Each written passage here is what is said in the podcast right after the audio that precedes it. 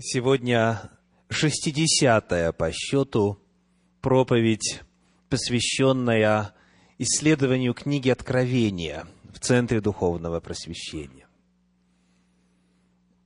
В шестидесятый раз мы открываем последнюю книгу Библии и желаем знать волю Божью, открытую в ней. Перед нами всего две главы, двадцать первая и двадцать вторая до завершения пути изучения апокалипсиса осталось совсем немного. И я благодарю Господа за весь путь, которым Он провел нас, и за обилие богатства, знания, мудрости и наставления, которые мы обрели в исследовании книги Апокалипсис. Сегодня мы будем изучать с вами первые восемь стихов 21 главы книги Откровения. Первые восемь стихов. И проповедь сегодня называется «Откровение новой земли». Откровение новой земли. Прочитаем. 21 глава, первые восемь стихов. «И увидел я новое небо и новую землю, Ибо прежнее небо и прежняя земля миновали, и моря уже нет. И я, Иоанн, увидел святой город Иерусалим, новый, сходящий от Бога с неба, приготовленный как невеста, украшенная для мужа своего. И услышал я громкий голос с неба, говорящий, «Се скиния Бога с человеками, и Он будет обитать с ними. Они будут Его народом, и сам Бог с ними будет Богом их.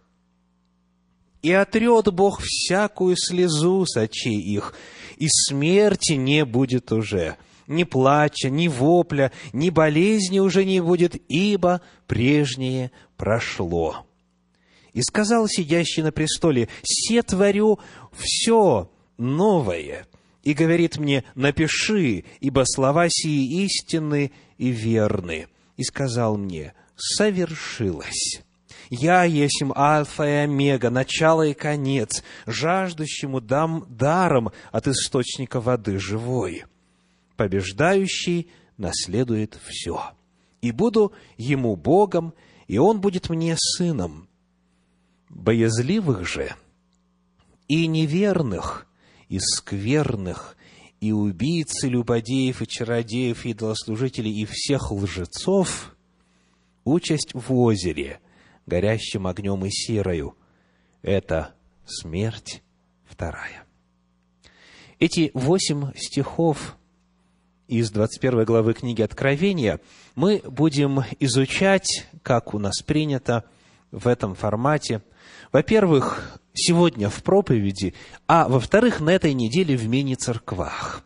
Обязательно найдите время, чтобы присутствовать на этой неделе на встрече и богослужении мини-церкви и исследовать те стихи и те слова и предложения этого отрывочка, которые просто не поместятся в проповедь. Обязательно приходите на мини-церкви. Ну что ж, перед нами отрывочек, прочитаны Божьи слова, прозвучала весть. Как ее понимать? Каким методом истолкования пользоваться при составлении картины новой земли, нового неба. Какими местами и отрывками Слова Божия пользоваться для того, чтобы это представление о новом небе и новой земле в действительности соответствовало Божьему замыслу.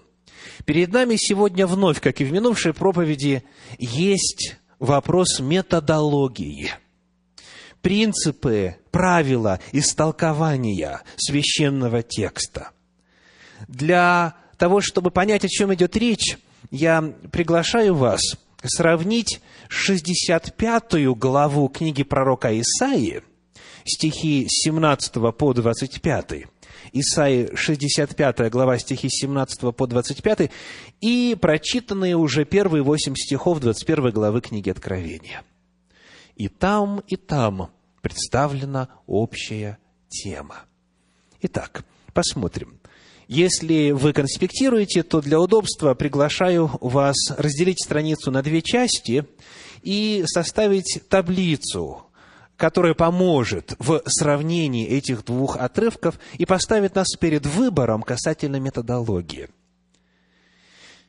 Книга Исаия, 65 глава, стихи 17 по 25, это одна половина страницы, вторая половина книги Откровения, 21 глава, стихи с 1 по 8. Мы вначале увидим, чем эти отрывки схожи. Пункты сходства. Вы найдете минимум три – Первый. В книге пророка Исаии в 65 главе в 17 стихе описывается новое небо и земля.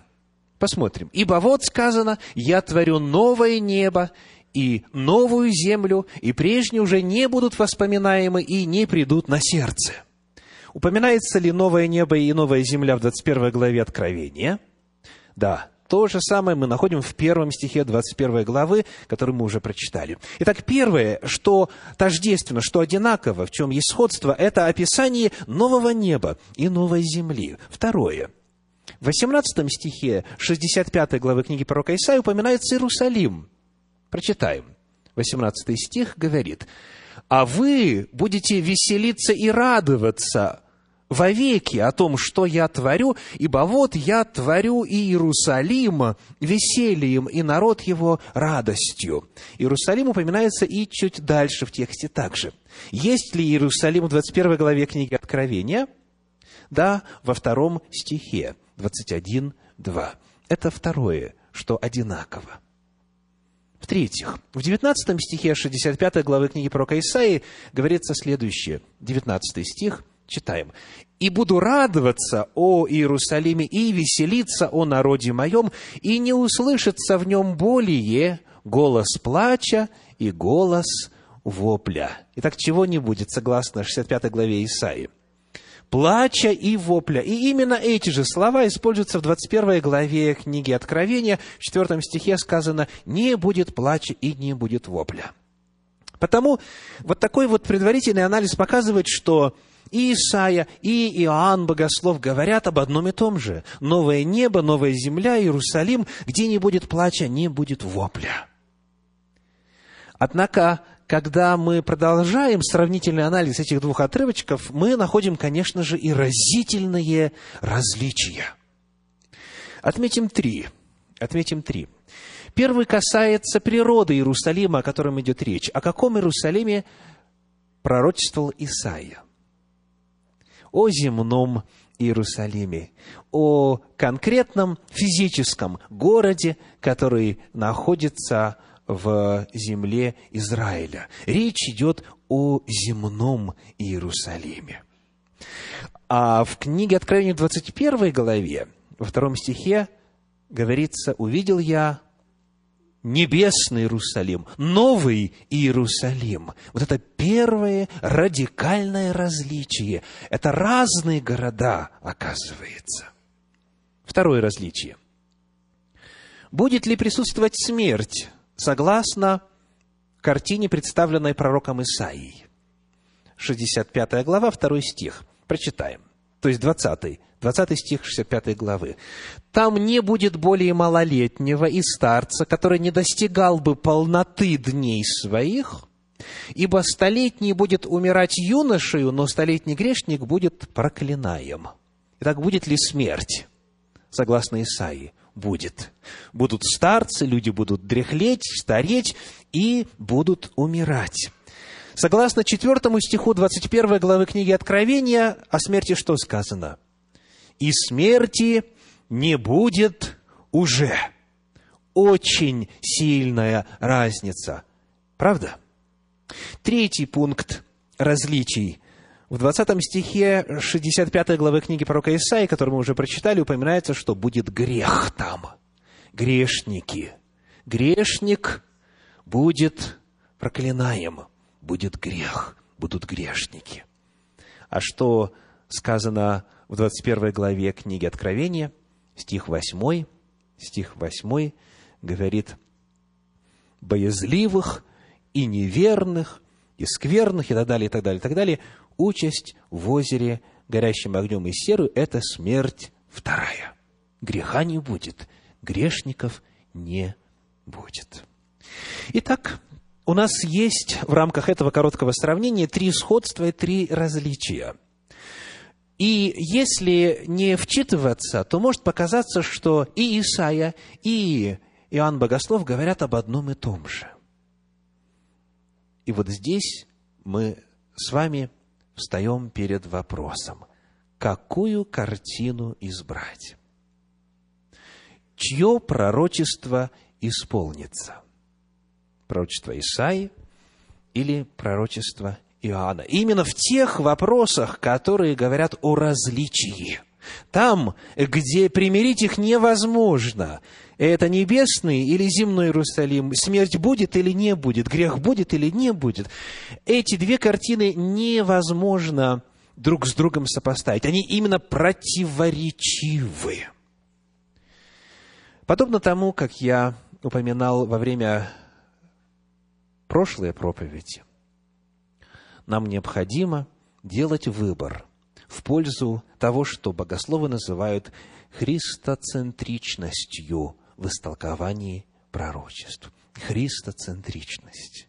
Это означает, что многие пророчества, целый ряд пророчеств, пророков Божьих древности, они исполнятся только в той мере и в той степени, которая определена первым пришествием Иисуса Христа и итогами этого пришествия. То есть, иными словами, пророчество, Слово Божье, мы должны воспринимать сквозь призму написанного апостолами Христовыми, рабами Божьими, которые совершали служение после совершения искупления Иисусом Христом. Если попытаться сохранить и одну, и вторую картину, то тогда нам придется или выбирать, или, к сожалению, сочинять, что многие и делают. Выбор здесь очень ясен и конкретен.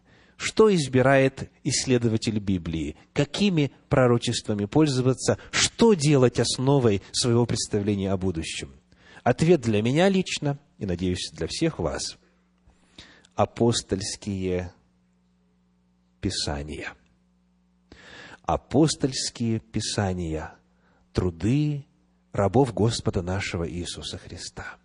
Не потому, что они мыслили будущее не так, как пророки, писавшие до них, а потому что пророчества имеют условный характер. Священное Писание, как я упоминал в прошлый раз, в книге пророка Иеремии, в 18 главе, в стихах 7 по 10, говорит о том, что Бог отменяет определенные пророчества, им же самим данные. Книга Откровения представляет последнее Бога, последнее Слово Бога в каноне Священного Писания. Это то, что непременно состоится, что никогда не отменится. Потому вот те детали, которые совпадают с открытым в книге Откровения, они-то и состоятся. Те детали, которые не совпадают, им никогда уже не сбыться, они отменены, как и предостерегал сам Господь. Итак, мы коротко с вами коснулись вопроса метода истолкования богодухновенных пророчеств, пророчеств Священного Писания. И вот теперь давайте посмотрим на некоторые элементы этой картины. Картины нового неба и новой земли. Повторюсь, у нас нет сегодня времени в рамках этой проповеди для того, чтобы все восемь стихов подробно изучить. Мы коснемся только трех вопросов, а остальное в мини-церквах. Пожалуйста, приходите на этой неделе. Первый стих 21 главы книги Откровения говорит, «И увидел я новое небо и новую землю, ибо прежнее небо и прежняя земля миновали, и моря уже нет». новое небо и новая земля. Главный вопрос, который стоит здесь, можно сформулировать так. Идет ли речь о том, что Господь напрочь целиком уничтожит нашу планету Земля и вместо нее создаст новую планету? Идет ли речь при использовании слов «новое небо» и «новая земля» о новом островке твердой материи во Вселенной? Идет ли речь о том, что от нашей Земли ничего не останется от той планеты, на которой сейчас звучит эта проповедь? И вместо нее Бог создаст совершенно новую планету из ничего, как новый творческий Божий акт. Или же понятие «новый» необходимо понимать по-иному. Вот первый вопрос. Для того, чтобы на него ответить, я предлагаю вам вспомнить контекст повествования начала 21 главы книги Откровения. Что уже мы с вами знаем о том, что упомянуто и здесь, в первых восьми стихах мы находим в 20 главе книги Откровения, в 8 стихе, следующую информацию. Откровение, 20 глава, 8 стих. «И вышли на широту земли, и окружили стан святых и город возлюбленный». Мы выяснили во время прошлой проповеди, что это описание небесного города Иерусалима. Ибо здесь используются те слова, которые описывают именно небесный Иерусалим город святых, город возлюбленный. То есть, когда заканчивается тысяча лет, небесный город Иерусалим спускается с неба на землю. И он кратко только упоминается, этот факт, в восьмом стихе 20 главы, а потом подробнее весь спектр истины Божьей об этом городе в 21 главе представлен.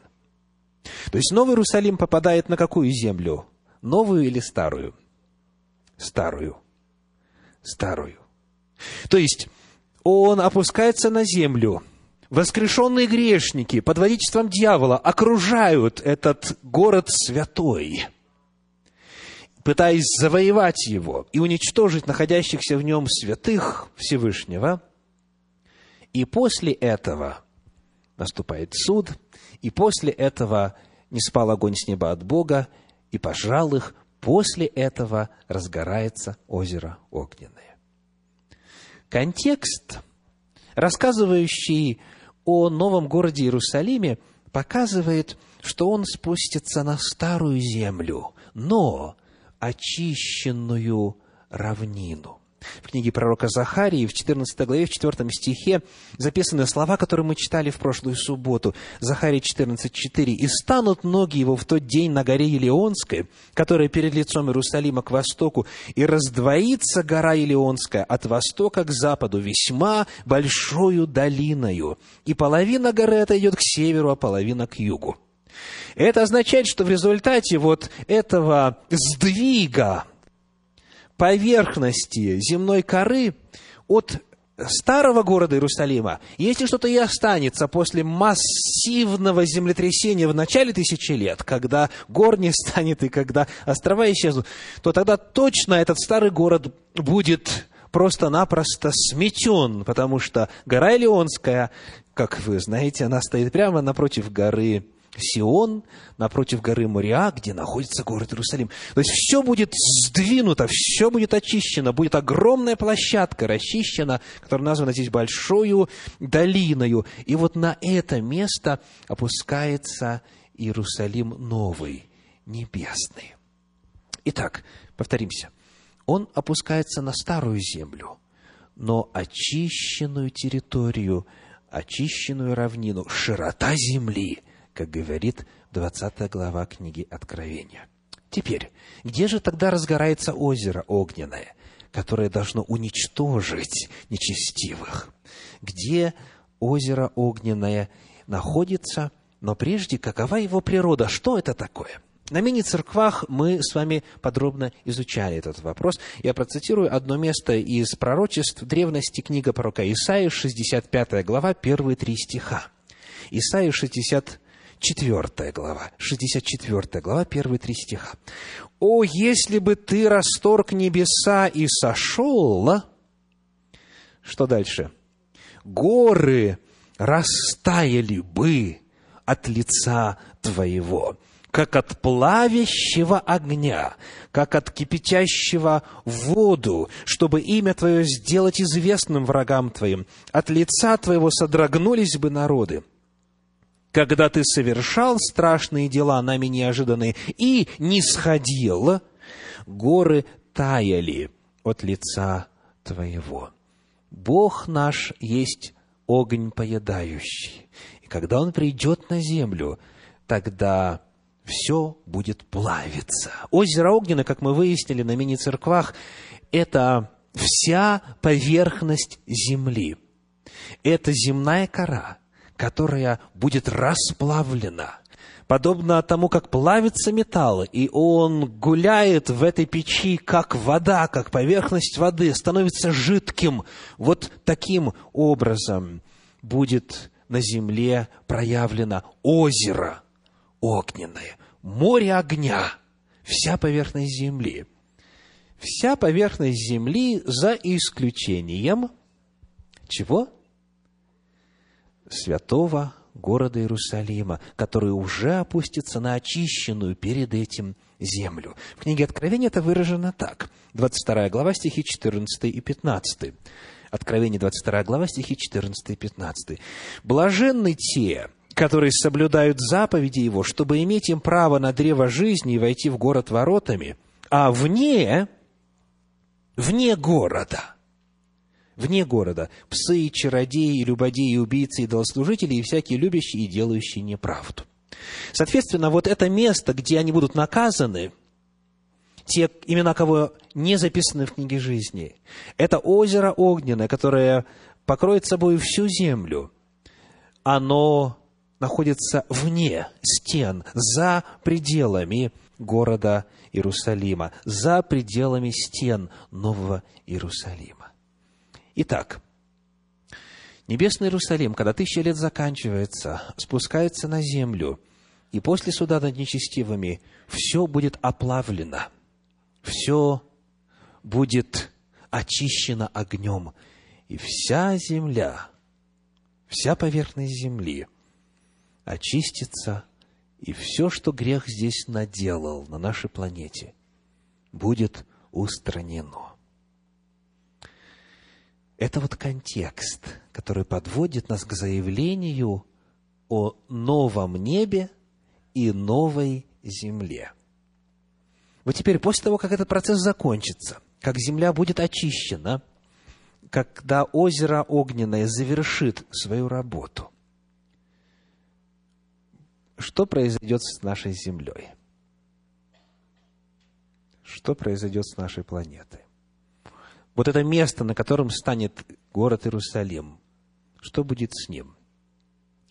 В, пятой, в пятом стихе 21 главы книги Откровения на интересующую нас тему есть еще одно важное заявление. Откровение 21.5. «И сказал сидящий на престоле, «Се творю все новое». И говорит мне, напиши, ибо слова сии истинны и верны. Помня, что огню подвергнется только лишь территория за стенами святого города Иерусалима, мы теперь попытаемся понять, что значит новое. Когда сказано новое небо, новая земля, или в пятом стихе «се творю все новое», в подлиннике используется один и тот же термин, одно и то же слово. По-гречески это слово «кайнос». «Кайнос». Вот его значение в греческо-английском словаре, в порядке и в последовательности, как они даются. «Кайнос» означает «new», «новый», затем «of new quality», «нового качества», и Третье по счету unused, неиспользованное. Новое, нового качества, неиспользованное. Слово «кайнос» используется тогда, когда хотят противопоставить обветшавшие качественному. Вот, например, когда говорится, есть ветхие мехи или мехи, есть новые. Вот там новое – это кайнос. То есть, когда сравнивается то, что уже пришло в негодность, то, что уже разрушается, что уже истлевает, и то, что качественно, то, что соответствует замыслу, то, что недавно или только что сотворено. То есть главный вопрос при использовании этого слова – это не вопрос о том, есть ли это новое явление, есть ли это нечто такое, чего раньше никогда не было. Ну, вот, например, вот этот вот чудный аппарат, который мне церковь подарила, да? Вот в определенный момент это дело, iPad, оно было новым. В каком смысле? Никогда раньше такого не было. То есть это явление, это устройство, этот предмет, он вот только-только-только появился. Это нечто принципиально новое. Нечто новое под солнцем, как сказал бы Экклесиаст. Ну, а теперь, когда уже церковь мне его дарила, это было второе поколение iPad, он был абсолютно новый, в упаковочке, но не был явлением уникальным. Он уже существовал. То есть такое явление уже было. Он был кайнос. Он был новым в сравнении уже с использованным и ранее бывшим, но он не был новым в смысле никогда раньше не существовавшим как явление. Вот именно в этом смысле Священное Писание говорит о новом небе и новой земле. Давайте посмотрим, как некоторые современные переводы предлагают нам содержание пятого стиха. Откровение 21.5. Перевод Кулакова, современный перевод на русский язык, говорит, «Сказал тогда тот, кто на престоле сидел, вот новым все делаю». Чувствуете разницу? «Се творю все новое» – синдальный перевод. Или «вот новым все делаю». Или еще перевод «живой поток» говорит «И тот, кто сидит на престоле, сказал, вот я делаю все новым». То есть имеющиеся, наличествующие делаю нового качества. Обветшавшие, износившиеся делаю новым, то есть обновляю. Именно об этом говорит Священное Писание в целом. Новая земля и новое небо – это не новая планета, это все наше, истрадавшаяся, болеющая грехом на протяжении многих столетий планет. Это все то же самое место во Вселенной. Она будет обновлена. Послушайте, как об этом говорится в иных местах Священного Писания, например, книга пророка Иеремии, 4 глава, стихи с 23 по 27. Иеремии, 4 глава, с 23 по 27. «Смотрю на землю, и вот она разорена и пуста, на небеса, и нет на них света. Смотрю на горы, и вот они дрожат, и все холмы колеблются. Смотрю, и вот нет человека, и все птицы небесные разлетелись.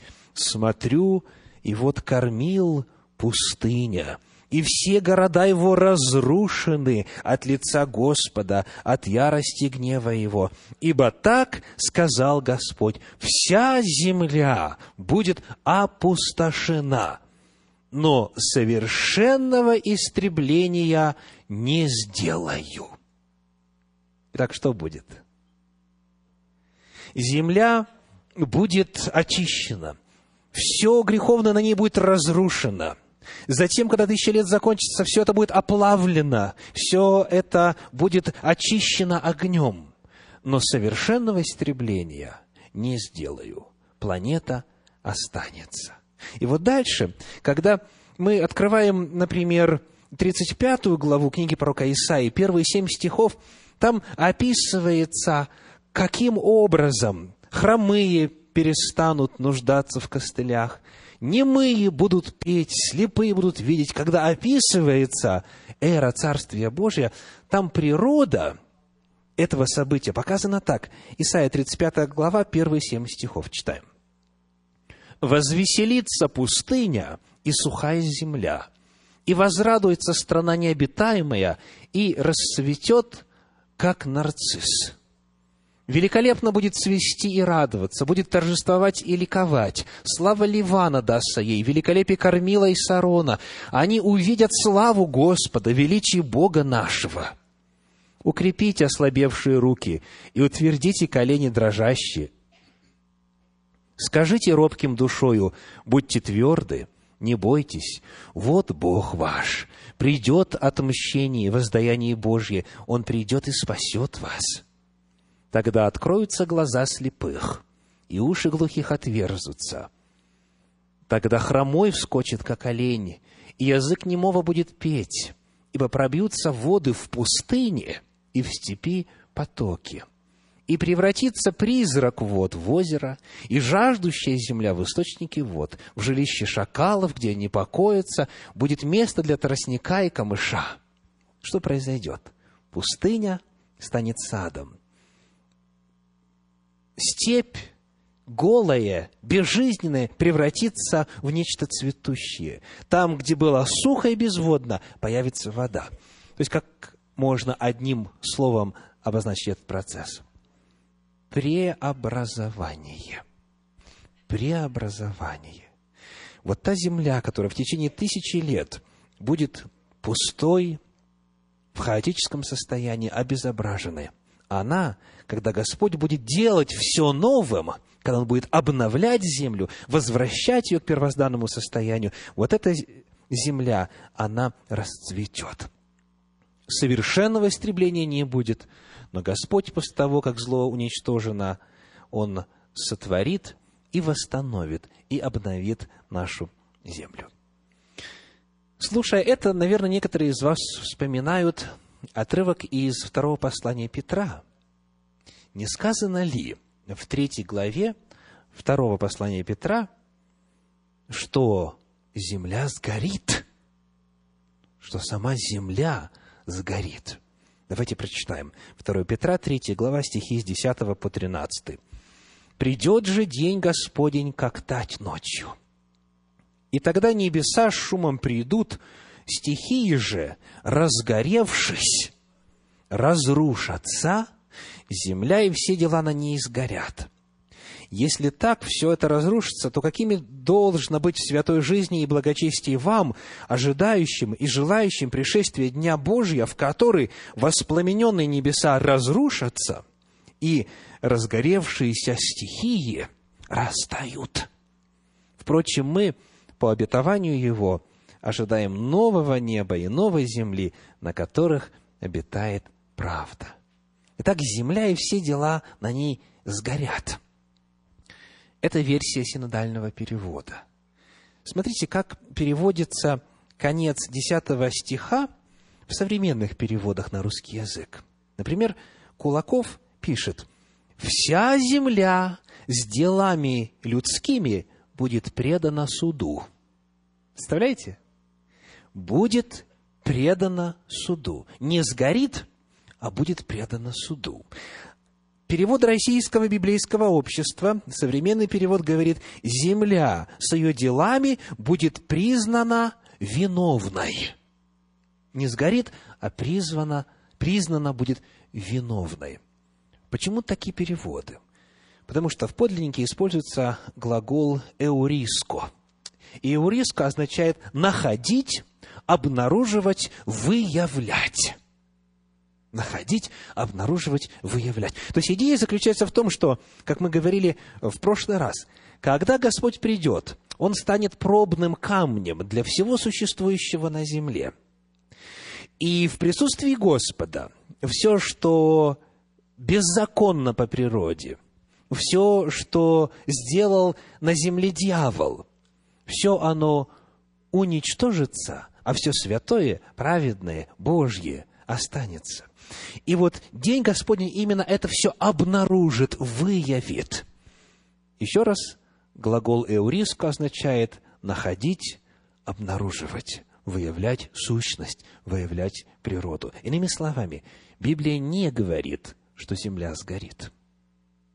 Библия говорит о том, что она оплавится, говорит о том, что будет озеро огненное, говорит о том, что горы растают, говорит о том, что все будет огнем очищено, но сама планета, сама эта масса в космическом пространстве не исчезнет. Она останется и будет обновлена. Это первая картина, которую мы рассмотрели. И, возможно, кто-то спросит, а почему вообще это важно и важно ли? В принципе, нет ничего неважного в Библии, в Библии, правда? В принципе, нет ничего неважного, если оно в Библии открыто. Но если посмотреть на этот вопрос с точки зрения вселенской борьбы между Богом и сатаной, то то место, где против Бога восстали, где дьявол правил, где дьявол был Богом века сего, князем мира сего, то место, куда Бог явился во плоти, где показал себя ангелом, где был оправдан. То место, где жертва Агнца Божия была принесена. То место, где фактически участь и судьба дьявола была предрешена. То место, где произошли решающие битвы в сражении, в борьбе между добром и злом. Это место будет навсегда служить памятником во Вселенной. Это место нельзя уничтожать. Более того, как мы узнаем в следующей 22 главе книги Откровения, наша земля станет столицей новой Вселенной. Там престол Божий будет. И туда из месяца в месяц, из субботы в субботу будет приходить всякая плоть на поклонение. Все жители Вселенной обязательно должны иметь место, где Бог был оправдан, где главные и все вопросы великой борьбы были разрешены. Земля останется. Нечестивые исчезнут, а кроткие наследуют землю. Итак, это первый вопрос, который мы рассматриваем по значению первых восьми стихов книги Откровения. Второй вопрос должен занять намного меньше времени – в четвертом стихе сказано, Откровение 21.4, «И отрет Бог всякую слезу с очей их». Отрет Бог всякую слезу с очей их. Помните ли вы, когда праведные окажутся в небесном городе Иерусалиме царствовать со Христом? В какой момент во времени? Во время второго пришествия Иисуса Христа – на протяжении тысячи лет они будут там, где Иисус Христос сейчас находится. Он сказал, я приду, чтобы взять вас к себе. Праведные будут на небе с Господом в течение тысячи лет царствовать. Теперь вопрос. Почему же Господь в течение тысячи лет не торопится отирать им слезы? Почему обетование, что Бог отрет всякую слезу, звучит только когда уже Бог пересотворяет нашу землю и обновляет ее? Почему в течение тысячи лет эта вероятность слез остается?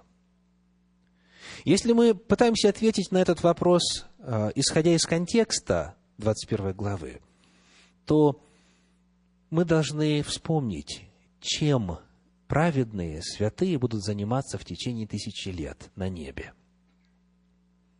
Четвертый стих 20 главы говорит, «И увидел я престолы и сидящих на них, которым дано было судить. Исследуя эту тему подробно, мы читали также первое послание Коринфянам, 6 главу, 2 стих, где говорится, «Святые будут судить мир». То есть спасенные будут судить неспасенных.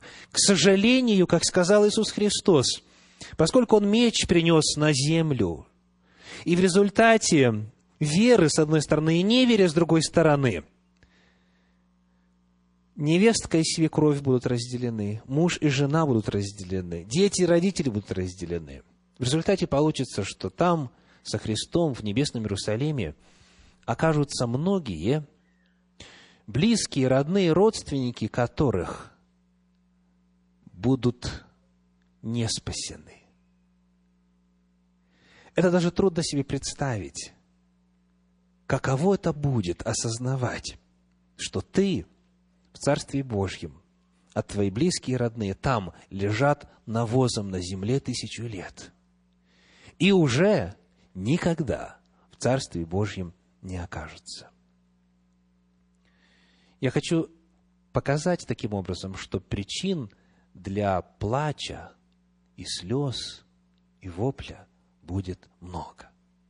И Господь открывает святым все записи, все небесные книги, для того, чтобы показать, что Он справедлив, что ни один из числа погибших не оказался там случайно, что не будет ни одного человека, кто в конечном итоге погибнет, над которым бы Бог усерднейшим образом не работал, которого бы не призывал, для которого бы не делал все, чтобы его спасти – и когда святые познакомятся со всем, что сокрыто было в тайне, обнаружатся, когда сердечные намерения, тогда в результате осознания Божьей благости, Божьей любви и того, что погибающие сами осознанно и причем упорно выбрали путь вне Бога, тогда слезы высохнут.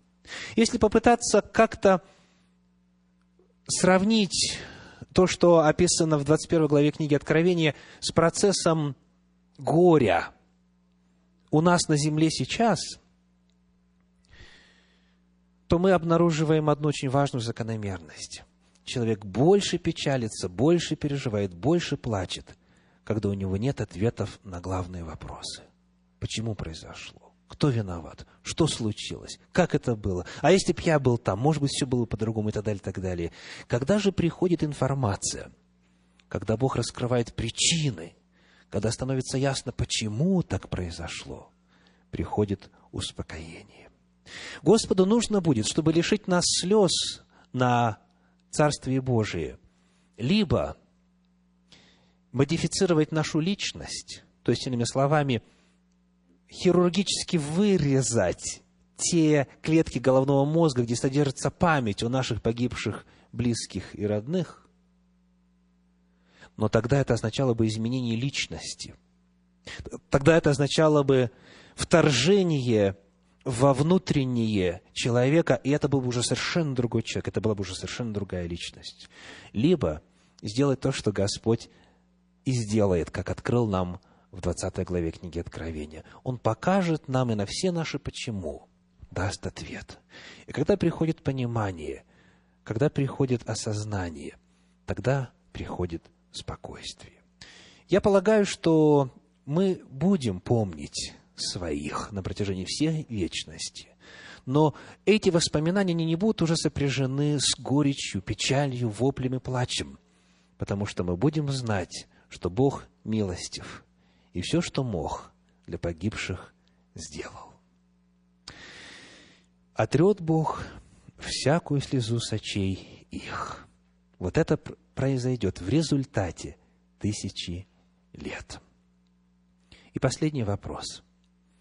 Последний вопрос, который поднимается в контексте 8 стиха 21 главы книги Откровения. Откровение 21.8 говорит, «Боязливых же, и иных прочих, которые перечисляются, участь в озере, горящим огнем и серою – это смерть вторая. Боязливых же – участь в озере, горящим серою. О боязливых мне хотелось бы также немного сказать в контексте именно проповеди.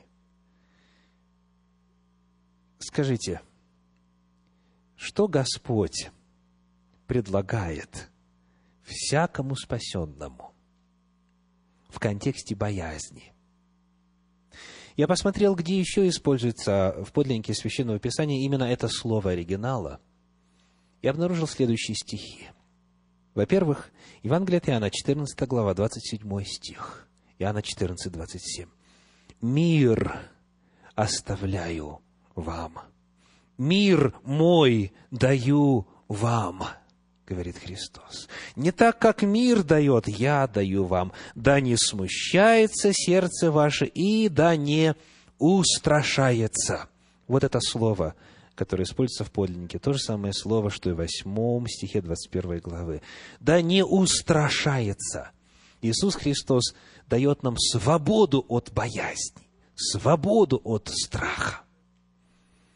В первом послании Иоанна, в четвертой главе, в стихах 17 и 18, о страхе говорится так. 1 Иоанна 4, 17, 18. «Любовь до того совершенства достигает в нас, что мы имеем дерзновение в день суда, потому что поступаем в мире всем, как Он. В любви нет страха, но совершенная любовь изгоняет страх, потому что в страхе есть мучение. Боящийся несовершен в любви. Какие два состояния, два чувства противопоставляются? Страх и любовь. Мы либо боимся, либо любим. А чего ждет Господь? Любви. Любовь изгоняет страх. В любви нет страха. Господь выстраивая взаимоотношения с нами, ожидает, что мы будем любить Его, и что любовь Его вытеснит из наших сердец страх. Боязливых же участь в озере огненном. Во втором послании Тимофею, первая глава, седьмой стих, об этом говорит так. 2 Тимофею 1,7. «Ибо дал нам Бог духа не боязни, в подлиннике то же самое слово. Не боязни, но силы и любви и целомудрия.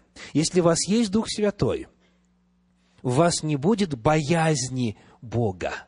И, в принципе, страха не будет.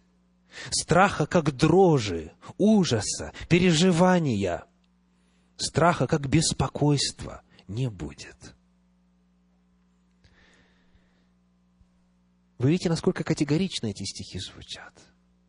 Дух, которого Бог нам дал, Дух Святой, Дух Божий, это не дух боязни, но силы и любви и целомудрия. Еще одно место. Послание к евреям, 2 глава, стихи 14 и 15. Евреям 2 глава 14-15, «А как дети причастны плоти и крови, то и он также воспринял оные, дабы смертью лишить силы имеющего державу смерти, то есть дьявола, и избавить тех, которые от страха смерти через всю жизнь были подвержены рабству». Цель пришествия Иисуса Христа заключается в том, чтобы лишить нас страха смерти и таким образом вызволить из рабства – Смотрите, что произошло в истории христианства. Да и не только христианства. Страх как раз-таки для многих стал причиной, по которой они служат Богу. Страх смерти держит их в рабстве у кого? У Бога, как ему думается. То есть, иными словами, поскольку пугают и стращают, и ужасают адскими муками, адским пеклом и этими мучениями без края и конца, как преподносится в популярном богословии, то человек начинает задумываться. Не хочу, говорит, гореть вечно. Это страшно. Не хочу быть в озере огненном. Не хочу быть в состоянии второй смерти, понимая ее как бесконечное мучение. И поскольку вот этого не хочется, поскольку человек этого боится, он, соответственно, и служит Господу. Приходилось ли вам такое явление встречать? Человек служит Богу, чтобы не гореть в аду. Вот выдержка из а, электронного письма, которое я получил однажды, где описывается один человек. Цитата. «Раньше в баптизме он хоть ада боялся. А сейчас прямо говорит детям и всем, правильно говорят адвентисты, что ада не будет. Сгорим мы и не будем вечно мучиться. Еще раз. Раньше в баптизме он хоть ада боялся, а сейчас прямо говорит детям и всем, правильно говорят адвентисты, что ада не будет, сгорим мы и не будем вечно мучиться. Скажите, что здесь вот в основе, в подоплеке? Почему этот человек Богу служил, в церковь ходил, десятину возвращал и так далее? Почему? Ада боялся. Вы знаете, в откровенном разговоре мне в этом многие признавались. Если не будет вечных мучений,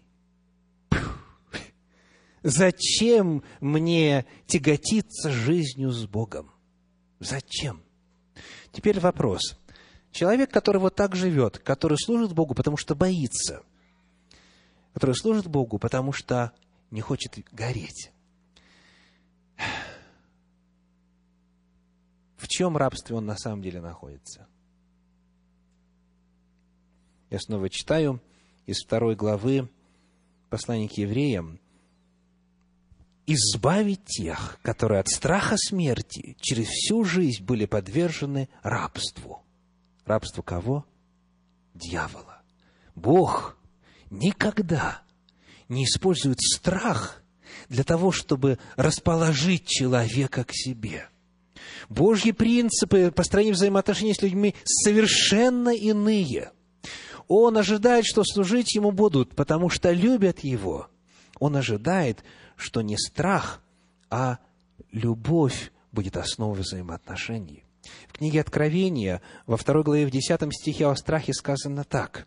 Откровение 2.10. «Не бойся ничего, что тебе надобно будет претерпеть. Вот дьявол будет вергать из среды вас в темницу, чтобы искусить вас, и будете иметь скорбь дней десять. Будь верен до смерти, и дам тебе венец жизни.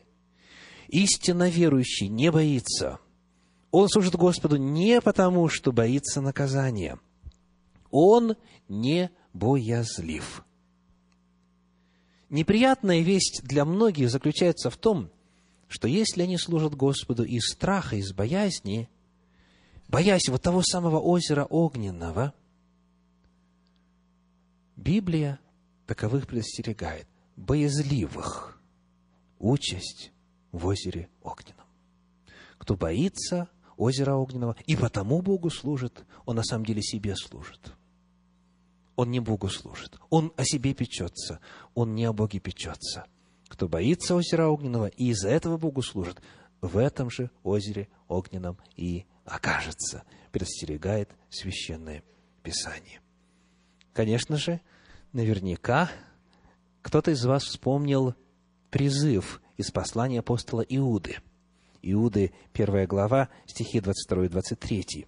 Иуды, первая глава, стихи 22 и 23. «И к одним будьте милостивы с рассмотрением, а других, как сказано, страхом спасайте» гнушаясь даже одежду, которая сквернена плотью.